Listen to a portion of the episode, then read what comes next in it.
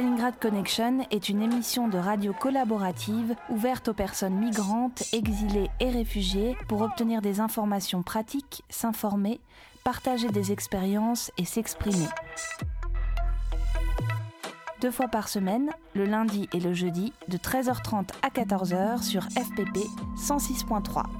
Vous pouvez également nous réécouter et nous retrouver sur Facebook sur la page Stalingrad Connection. ستالينغراد كونكشن راديو تشاركي ومفتوح للمهاجرين واللاجئين للتحصيل على معلومات وأخبار ولمشاركة التجارب وللتعبير عن اللي عايزين مرتين في الأسبوع يوم الاثنين ويوم الخميس من واحدة ونص إلى اثنين بعد الظهر على بي Fréquence Paris Plurielle 106.3 106.3 لإعادة الاستماع على البرنامج تدور على الفيسبوك صفحة Stalingrad Connection Stalingrad Connection is a community led radio project open to all refugees, migrants, and those exiled from their countries. It aims to share practical information and experiences.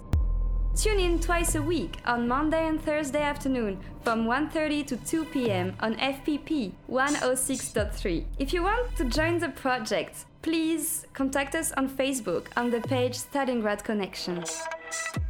استالینگراد کانکشن یک پروژه رادیویی است که برای همه پناهندگان و مهاجران و کسانی که به تبعید از کشور خود است می‌پردازد. هدف ما از این پروژه به اشتراک گذاشتن اطلاعات عملی و تجارب است. شما می توانید دو بار در هفته بعد از ظهر دوشنبه و پنجشنبه از ساعت یک و سی دقیقه بعد از ظهر تا دو بعد از ظهر در موج FPP 106.3 به ما بپیوندید. همچنین شما می توانید در فیسبوک به ما بپیوندید. استالینگراد کانکشن به رادیو خوش آمدید.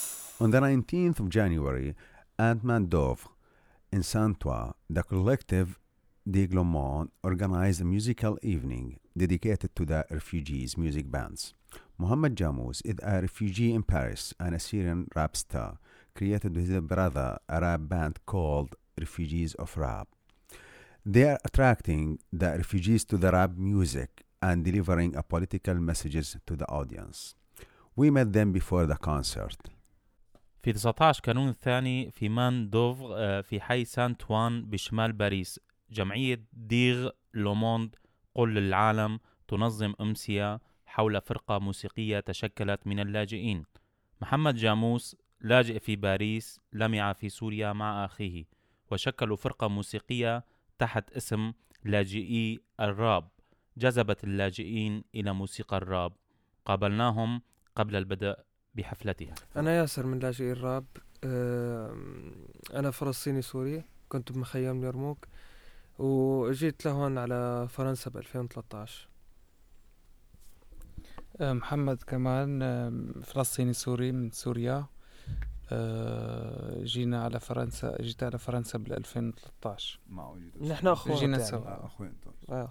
I'm Yasser from Refugees of Rab. I am Palestinian from Syria. Was living in Yarmouk camp town in Damascus. I arrived France in 2013. I am Muhammad, Palestinian from Syria.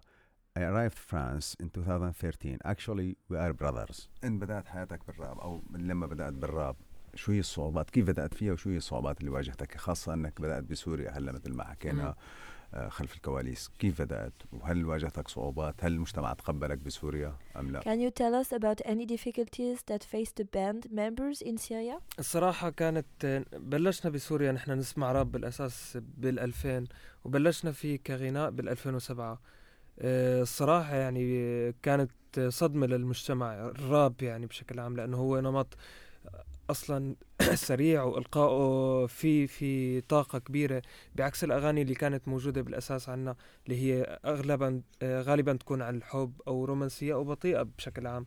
فهذا الشيء كان مشكلة بالنسبة لكتير ناس إنه كانت معارضة له على أساس إنه هو نمط غربي.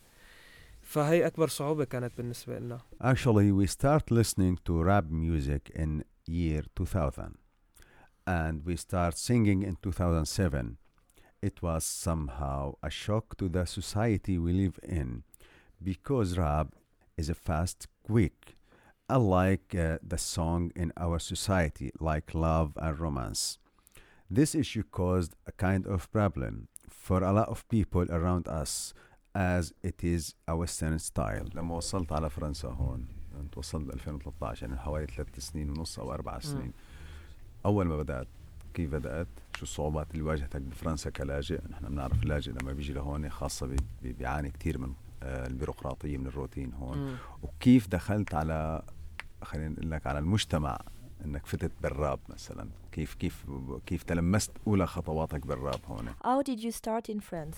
الصراحة يعني الراب بالنسبة إلنا كان مثل آه، هوية أو باسبور. يعني كان كان يخلينا إنه نسافر بشكل أكبر بفرنسا ونعمل موسيقى ونتعرف على ناس أكتر. ف بشكل عام الراب كان وسيلة لنتواصل مع الناس أكتر مثل ما قلت يعني بشكل أو آخر يعني الروتين وال- والحياة هون السريعة بباريس. أحيانا إذا ما كان في عندك نشاط ما كتير بيكون عندك تواصل مع الناس.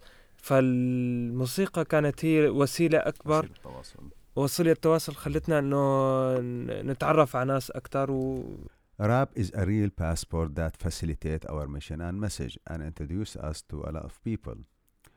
In a way or another, the lifestyle in Paris, if you don't have a lot of activities, you will not have a life and communications. كيف بدأت هون؟ كيف بدأنا كيف بر... فرنسا كيف بدأت هون راب لما وصلت أنت هون وصلت كلاجئ مم. كيف تعرفت على المجتمع كيف الفني؟ تعرفت كيف بدأت بال- بالمجتمع الفني يعني هون بالراب؟ يعني بشكل هل عام تواصلت مع جهات معينة ولا أنت بدأت ولا في من خلال حدا عرفك على ناس يعني بن- ب- ب- ناس المجتمع الراب بفرنسا نح... آه، بشكل عام نحن أول ما وصلنا كان في عنا شوية اتصالات بعتنا رسائل لأكثر من آه، جمعية أكثر من جهة منظمة أكثر من آه، مهرجان. فإجانا ردود بالبداية م- مش من فرنسا من الدنمارك ومن السويد. فهنيك بلشت الرحلة يعني تبعنا إنه كموسيقى. شاركوا بمهرجانات تمام يعني. بلشنا شاركوا. بجولة جولة فنية هناك كانت بالدنمارك عبارة عن ست سبع حفلات. فهذا الضجة شوي كانت إعلاني إعلانية. خلت خلت العالم تعرف علينا أكثر بفرنسا. وقت رجعنا على فرنسا صارت الناس تتصل فينا يعني الجهات المنظمة أو المهرجانات. تتصل فينا وتدعونا لحفلات يعني بأكثر من مدينة بمارسي بليون ب آه، عدة مدن فرنسية يعني إجمالا. آه بشكل عام أك... آه، ب- باغلب الم- المدن الفرنسية الكبيرة. ف يعني صراحة هون آه، كل ما طلعت على المسرح في حدا بيجي لعندك بآخر الحفلة آه، بياخذ الاتصال وبيدعيك لحفلة تانية. يعني طبعا حسب ال- العرض حسب فنحن الحمد لله يعني كان عرضنا بشكل عام آه، محبوب للناس فكل مرة نشارك بحفلة نلاقي حدا إنه عم يدعونا على حفلة تانية عرفت؟ فشوي شوي صار في عنا سلسلة من المعارف أو آه ناس يعني آه، اتصالات. توسع اتصالاتكم تدريجيا؟ Generally, we start to open channels of contact with some communities and organizations in Europe, and we got answers from Denmark and Sweden. From there, we started our musical tour. In Denmark, it was uh, about six to seven concerts. There was a propaganda after those concerts. After that, we arrived to France. Uh, we got calls from some organizers in Marsilia and uh, Lyon and different uh, various cities in France. And once we finish the concert, usually some of agents they come to us and to ask for our contacts and numbers. Uh, the audience like our shows, and we have a lot of contacts and connections that facilitate our shows. توسع اتصالاتكم تدريجيا بدي اوجه لك السؤال لك How many members are you? كم عضو بالفرقه؟ نحن كنا بال بسوريا أربعة بس بس اجينا على فرنسا تفرقنا صرنا بس أنا وياسر يعني We were four members, But now we are two in Paris, one in Germany and one in Syria. انت طب اللي تفرقتوا أنتوا وياهم موجودين بسوريا ولا طلعوا على أوروبا؟ Do you communicate with some other bands in other countries? في واحد من الشباب بألمانيا و... محمد لا أحمد. ومحمد بسوريا. لسه. آه بتتواصلوا مثلا اللي بألمانيا عم تتواصلوا معنا عم تتواصلوا مع فرق راب يعني هلا في طلعت فرق راب كثير معنا 15 في طلعت فرق راب بالمانيا مثلا مم. طلعت فرق راب بكذا وكلهم لاجئين سوريين عم. تتواصلوا معهم تعملوا ممكن إنه تعملوا فريق مثلا أو عم تعملوا حفلة مشتركة أو عم نحاول والله بس يعني ظروف كل مثلا حدا ب- بأوروبا كراب صعبة ممكن ما مثلا الوقت أو مثلا يعني عنده التزامات نحن عنا التزامات عنا شغل تاني. عم بيكون صعب التواصل أو إنه نعمل شيء مشترك مع بعض. بس رغم هيك في تواصل يعني في شغلات لقدام عم نشتغلها مع all of us have some commitments.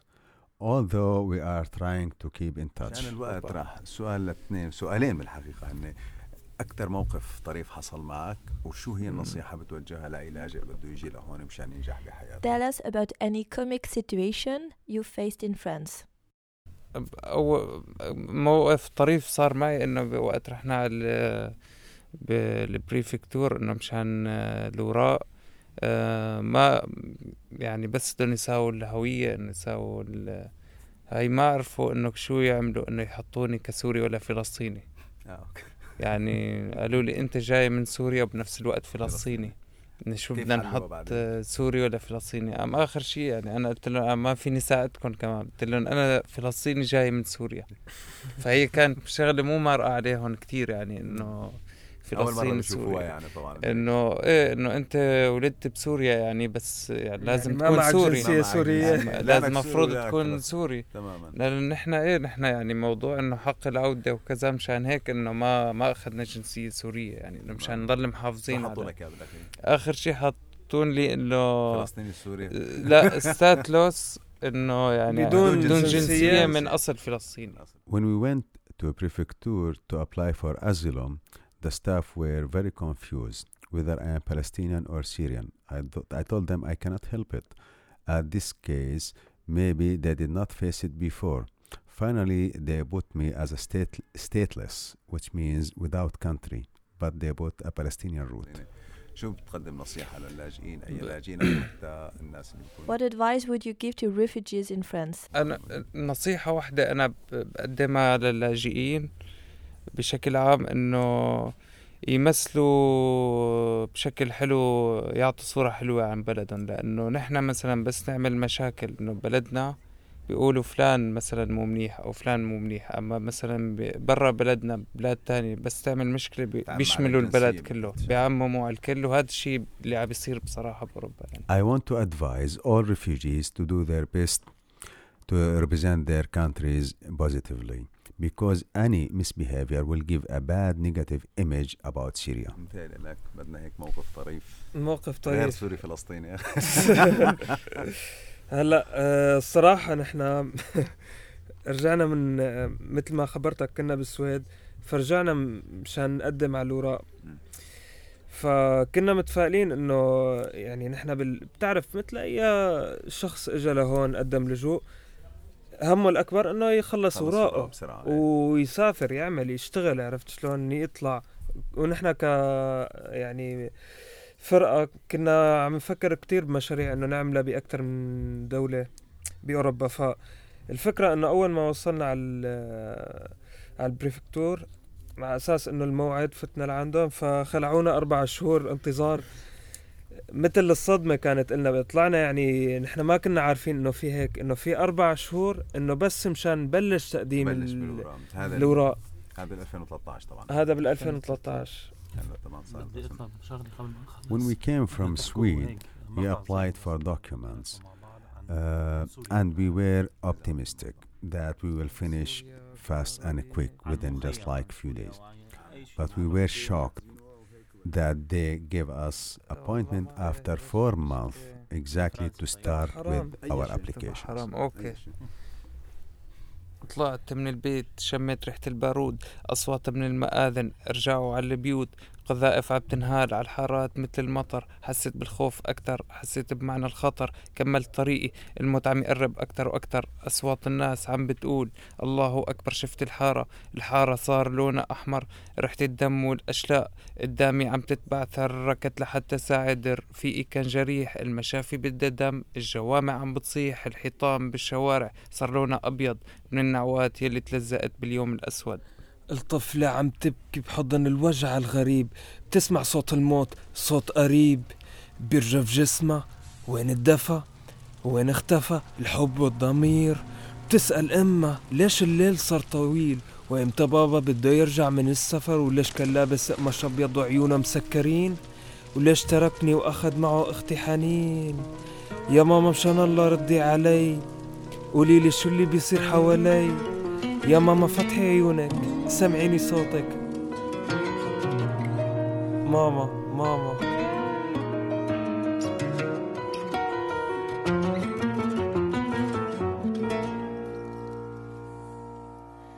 بدي حريتي كتبتها بالقلم بس للأسف ما عم لاقي غير الألم طفولة شردت بيوت عم تنهدم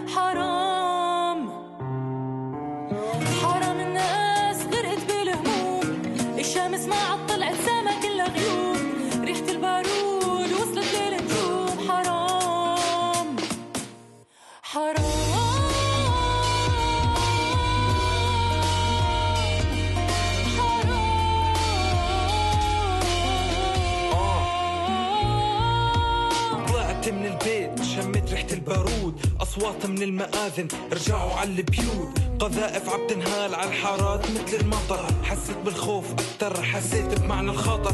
كملت طريقي والمتعة بيقرب أكتر وأكتر أصوات الناس عم بتقول الله أكبر. شفت الحارة. الحارة صار لونها أحمر. ريحة الدم والأشلاء قدامي عم تتبعثر. ركضت لحتى ساعد. رفيقي كان جريح. المشافي بدها دم الجوامع عم بتصيح الحيطان بالشوارع. صار لونها أبيض من النعوات يلي تلزقت باليوم الأسود. آه.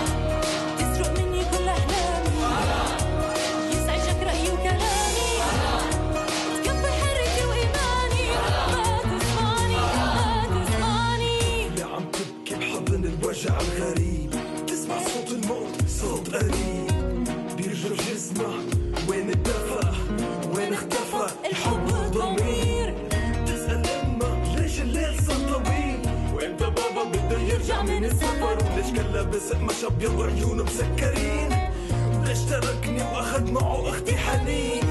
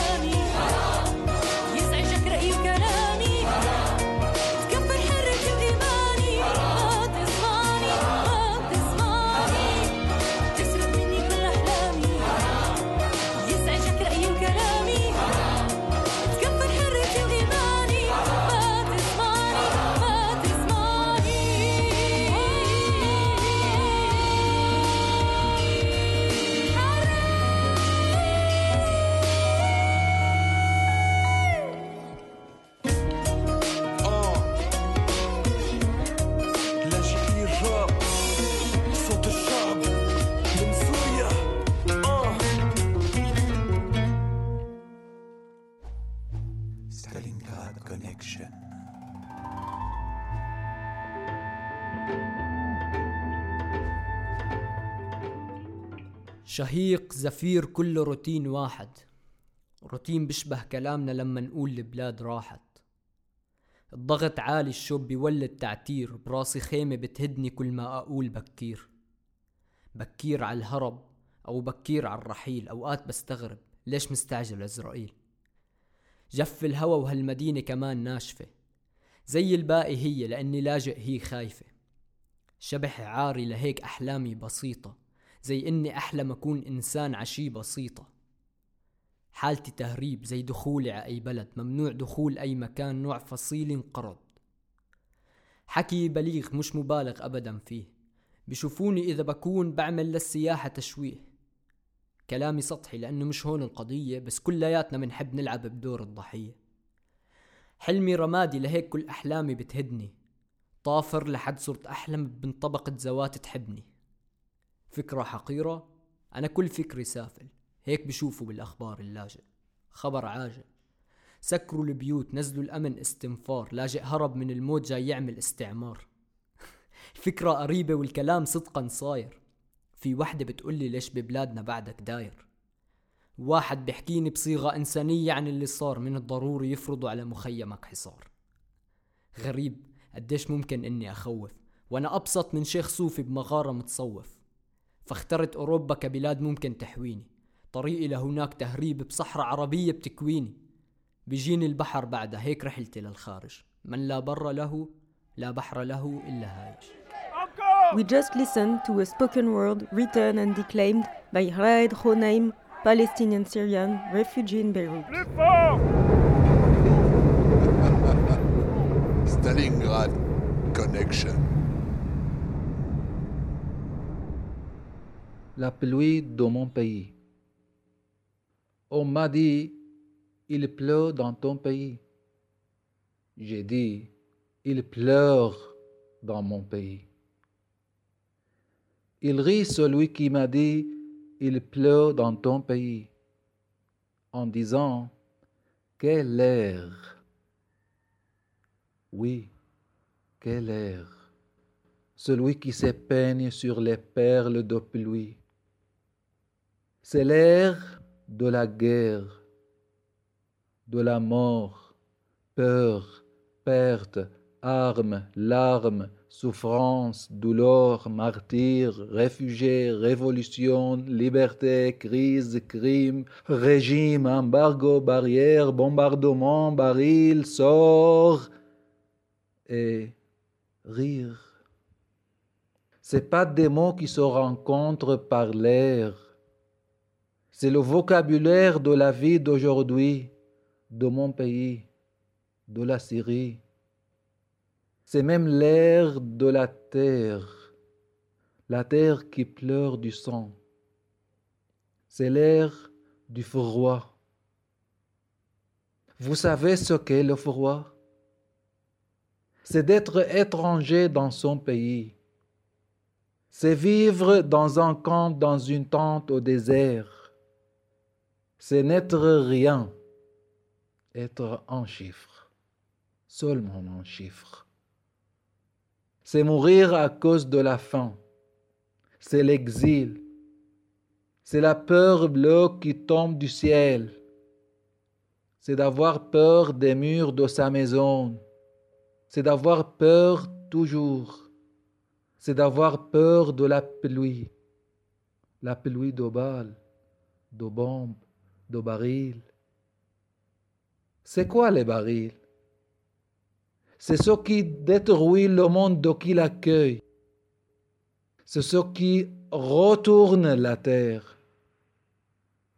Avez-vous vu l'autre face de la terre? Avez-vous vu l'autre face de la terre? C'est l'enfer subi. C'est quand l'être humain est dans le monde terrestre et au-delà en même temps. C'est quand l'être humain est entouré de feu, mais il fait un froid d'enfer. Il pleure jusqu'à rire, et il rit jusqu'à pleurer. Oui, il pleure quand il pleut dans mon pays, mais on rit dans mon pays. On rit. Oui, on rit car on veut vivre, aimer, chanter et jouer la musique de la paix.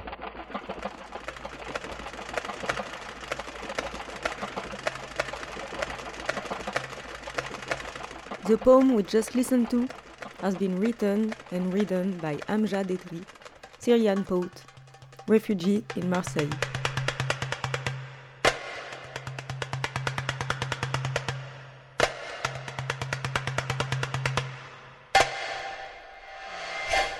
Stalingrad Connection. You can find us on Facebook or contact us at the Lika number 06 05 78 35 56. C'était Stalingrad Connection. Vous pouvez nous retrouver sur Facebook ou nous contacter sur le numéro Laika 06 05 78 35 et 56.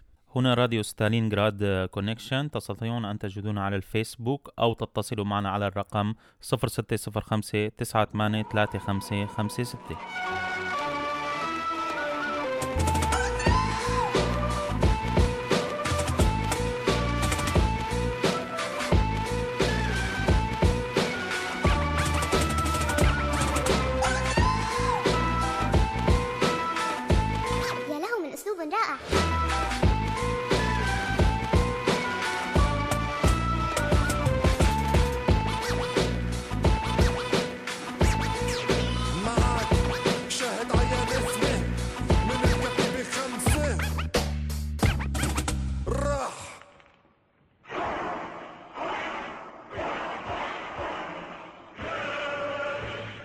ترتكب جرم النضال بتنكتب على قوائم الاغتيال.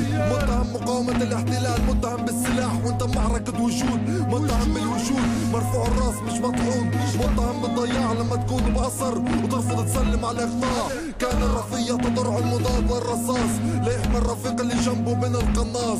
كان الرفيع يحرس نوم الرفاق. ما بتعرفش بأي ساعة بحين الفراق. بس مستعد ساهب بالحياة. جاهل الخوف. زادت المتع كامش أعصابه بال المتع مولع جواته. عالي الشبين سلاحه اليقين. فارس جياده معروف. زايد الهمة بالنفوس. نفذ المهمات الطروس من أجل البلاد. دافع الغالي والثمين. فدائي فدائي بطريق فلسطين. بطريق فلسطين.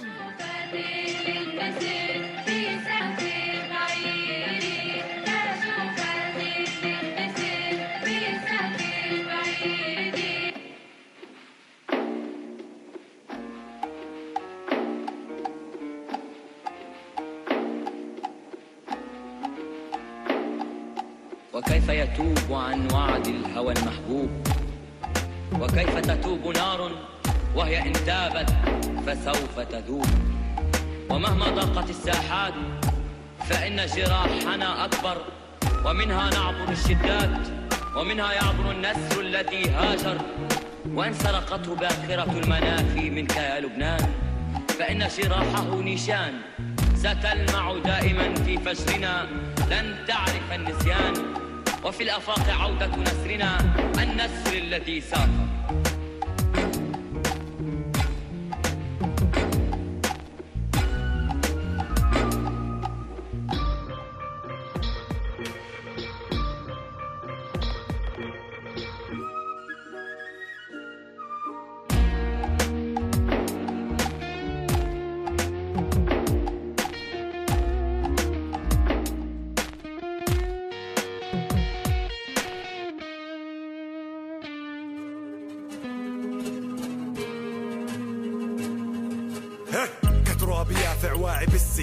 وماشي راكن على حالي وقادر أعرف نقطة ضعف الوقت في بالي. أنا شايف الدين عفيون شعوب عدة مذاهب إحنا نقرأ تاريخ وانت همك صدى الملاعب. الأرض تعبت صار لازمها يوتيوب من جوا بيوتنا بداية هيك حضارة بلكي إحنا نقدر نرتقي. بدري على الموت ولسه بديش أنا كهرباء رجعني والغى العصر الحجري. خلينا صيد مش لتجارة بلقك في حاجتي. وحاجتي وحاجتك الأرض بتوفرها. ما تستغلها. مكاس قالك الأرض كالأنثى. ما بترضى مين عليها. يجي ويرسى بس انت شو دخلك؟ طول ما راتبك واصلك مش واصلك موضوع ناس عندك روش وناس بتموت من الجوع بس عادي ما هو المتربي على المذلة.